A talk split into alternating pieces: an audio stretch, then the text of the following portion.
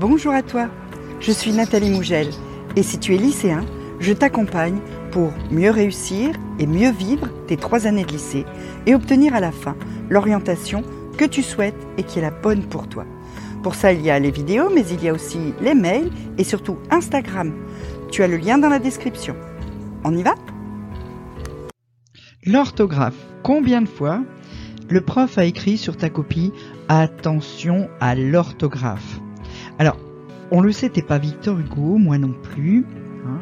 mais par contre, avoir une orthographe à peu près correcte, c'est juste une question de travail et de régularité. Et c'est super important d'avoir une bonne orthographe, même à l'ère du numérique, quand tu vas chercher un boulot, quand tu vas demander un stage, quand tu vas faire un mémoire, et eh ben du coup, l'orthographe va rentrer en ligne de compte et ça va parfois faire la différence entre toi et les autres. Si tu envoies un mail officiel pour demander un boulot qui est bourré de fautes d'orthographe, bah, il est possible que ce boulot, tu l'aies pas.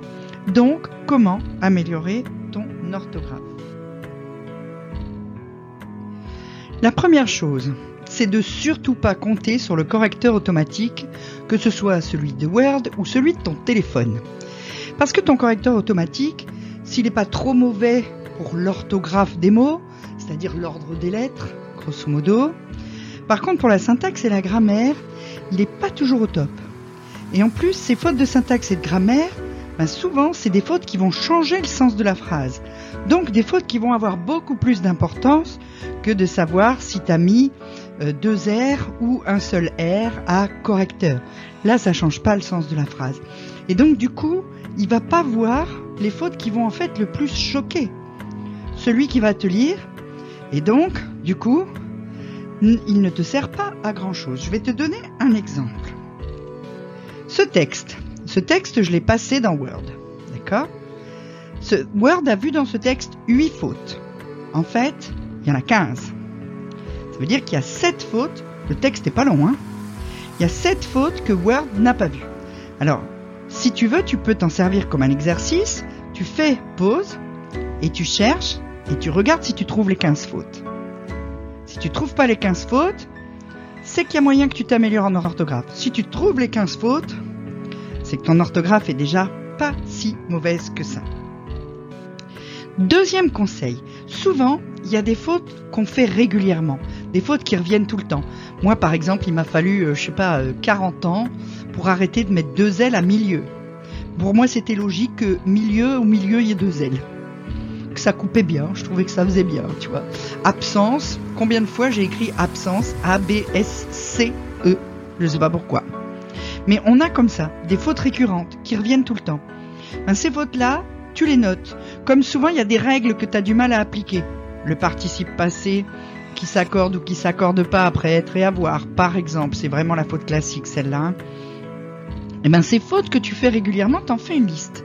T'en fais une liste que t'accroches à ton mur près de ton bureau. Et comme ça, quand tu rédiges, tu dis ah ça c'est la faute que je fais tout le temps. C'est quoi la vraie règle? Hop, tu regardes ta fiche et tu fais plus la faute. Et après, au fur et à mesure, à force de le faire correctement, ben, tu vas intégrer la règle. Donc ça va te permettre de vérifier facilement des fautes que tu sais que tu fais. Parce qu'on le sait qu'il y a des fautes qu'on fait. Tu peux ensuite utiliser des moyens mnémotechniques. Par exemple, pour savoir si un verbe prend et à la fin ou er. C'est pas compliqué, ça aussi c'est une faute que beaucoup, beaucoup, beaucoup d'élèves font. Tu remplaces le verbe du premier groupe par un verbe du troisième groupe. Si ça donne mordre, c'est er. Si ça donne mordu, c'est e. Quand tu as deux verbes qui ne sont pas des auxiliaires, c'est-à-dire ni être ni avoir, qui se suivent, eh bien le deuxième est toujours à l'infinitif. Euh, pour différencier je serai AI et je serai AIS, bah, tu remplaces par elle. Elle sera ou elle serait. Du coup, tu le sais. Si c'est AI, elle sera. Si c'est AIS, ça fait elle serait.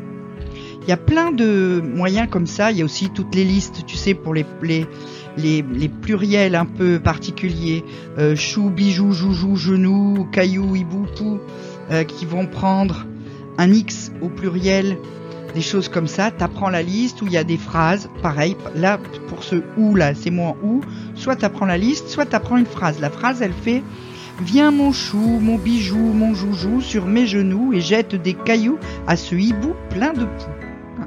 Tu peux la réécouter plein de fois si tu veux, ça va te faire un mantra, tu vas voir. Mais sans rire, il y a des moyens mnémotechniques comme ça qui permettent de euh, retrouver assez facilement la réponse pour des règles très courantes. Et puis il y a des mots dont l'orthographe est pas forcément super logique.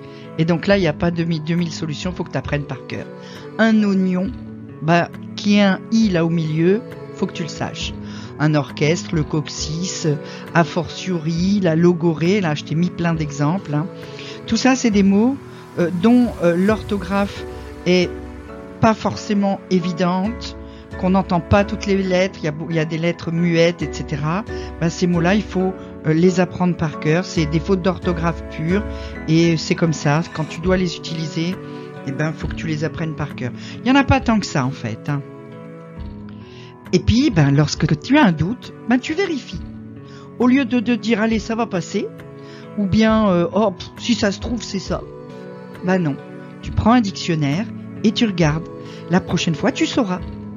Si tu as vérifié une fois, deux fois le même mot dans ton dictionnaire, et eh ben la, troisième fois, tu n'as plus besoin et tu sais l'orthographier. Donc chaque fois que tu vérifies, tu apprends en fait. Donc tu prends un dictionnaire et tu regardes comment le mot s'écrit. Tu prends un dictionnaire papier, même si c'est plus tellement euh, dans l'air du temps, mais tu peux aussi avoir des dictionnaires sur euh, ton téléphone. Hein. il, y a, euh, des, a une appli dictionnaire. Tu peux avoir des dictionnaires aussi sur ton ordinateur. Tu tapes dans Google hein, dictionnaire, tu vas en trouver, en trouver plein. Puis tu as même des applis qui te proposent des exercices pour améliorer ton orthographe. Je t'en ai mis quelques exemples, hein, quiz, Orthofolie, euh, euh, il y, en a plein comme ça, hein, tu peux en trouver plein. Des applis, euh, tu peux aussi relever le challenge Voltaire par exemple, qui va te permettre aussi d'améliorer ton orthographe. T'as pas besoin d'y passer 25 heures par semaine, hein, tu passes 5-10 minutes de temps en temps quand tu es sur un texte et puis tu es dessus. Donc profites-en. Et puis surtout, il faut lire et il faut relire. D'abord, chaque fois que tu écris un texte, que tu fais une disserte, que tu envoies un mail, que tu... Chaque fois que tu écris quelque chose qui doit être lu par quelqu'un d'autre, eh bien prends le temps de te relire. C'est important quand, quand tu as un devoir, quand tu as un DS, quand tu as un examen, eh ben, tu gardes 5 minutes à la fin pour relire ta copie tranquillement et pour vérifier que dans le feu de l'action, t'as pas fait plein de fautes d'orthographe.